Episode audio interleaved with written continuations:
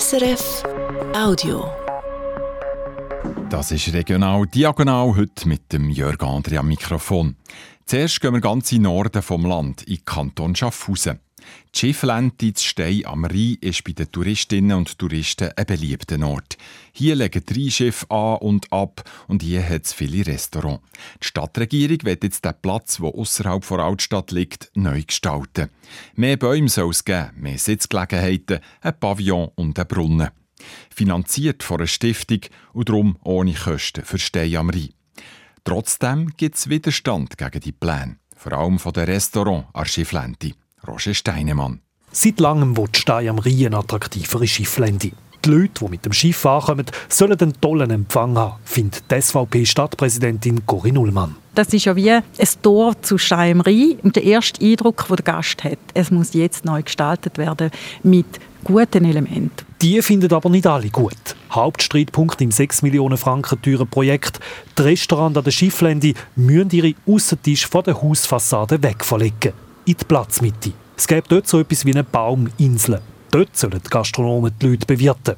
Der Goran Jovicic, seit 33 Jahren Wirt im Wasserfels, ist schwer enttäuscht. Dieses Projekt äh, bringt so viele Nachteile. Weitere Laufwege fürs Personal, Teller müssen wir in Zukunft durch Touristenströme durchbalancieren. Tisch unter Bäumen sind außerdem wenig praktikabel. Die Gastronomen haben Unterstützung vom Steiner Gewerbeverband.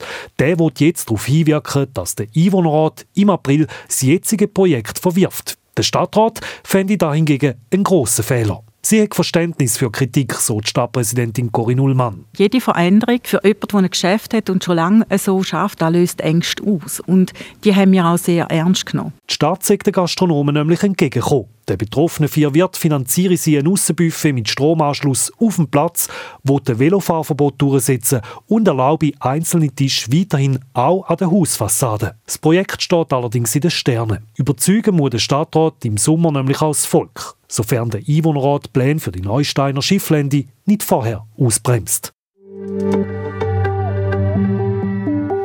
Wer eine Solaranlage auf dem Dach hat, kann überschüssigen Strom ins Netz einspeisen.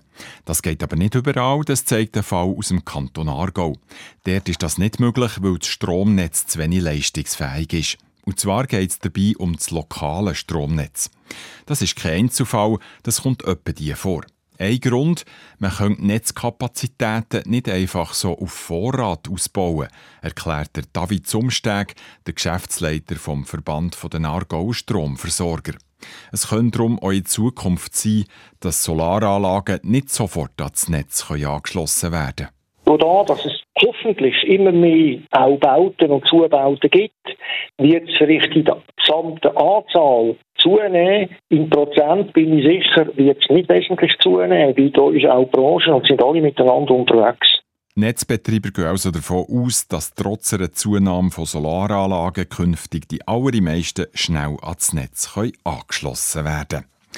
Und jetzt wird es, excuse, gerade ein bisschen unangenehm. Es geht um eine Krankheit, die einem schon schier beim Gedanken dran fährt, beißen. Die Krätze. Eine Krankheit, wo sich winzige Tierchen unter der Haut einnisten, dort leben und sich vermehren. Sie sorgen für wüste Ausschläge, Ekzem und Kratzwunden. In letzter Zeit gibt es in der Schweiz gäng mehr Fälle von Krätzen. Die Gesundheitsdirektion vom Kanton Zürich hat das auch festgestellt und reagiert jetzt. Pascal Kaiser. Meldepflichtig ist Krätze in der Schweiz nicht. Es liegen keine genauen Zahlen vor. Aber das Universitätsspital Zürich beobachtet ganz eine klare Tendenz, sagt Christian Greis.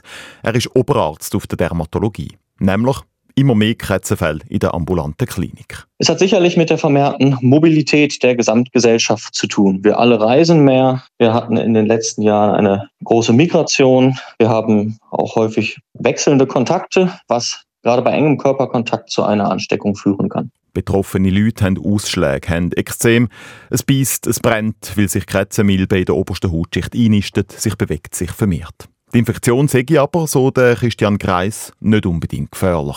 Es ist eine Erkrankung, die relativ lästig ist, weil man sie von alleine nicht wieder los wird. Es sei darum wichtig, dass die Bevölkerung wisse, wie mit der Krankheit umgehen und auch wisse, wo man sie dann auflässt. Die Ansteckung erfolgt ausschließlich durch engen Körperkontakt. Und darum braucht es eben, wenn man gegen Krankheit vorgeht, auch nicht nur Creme und Tabletten, die gegen Parasiten wirken, sondern es braucht auch andere Massnahmen. Man sollte Kleider, Bettwäsche waschen oder vier Tage in einen Plastiksack hinein tun, so dass die Milben abstirbt. Das ist gerade für grosse Familien wichtig. Aber auch Kitas müssen im Zusammenhang mit Krätzen gut aufpassen, wie die Gesundheitsdirektion auf Anfrage vom Regionaljournal schriftlich mitteilt. Vor allem in vereinzelten Kindertagesstätten wurden uns Ausbrüche gemeldet, weshalb wir nach Rücksprache mit diversen Spezialisten Mails verschickt haben, welche Empfehlungen für die Behandlung enthalten. Der Kanton Zürich hat also auf Krätzenfälle reagiert. Und auch am Unispital gibt es einfache Möglichkeiten, um den Krätzen auf die Schliche zu kommen. Der Christian Greis hat dort eine Plattform gegründet, wo man Fotos aufladen kann, einen Fragebogen ausfüllen kann und dann schnell Hilfe bekommt. Der Pascal Kaiser. Das war ein Podcast von SRF.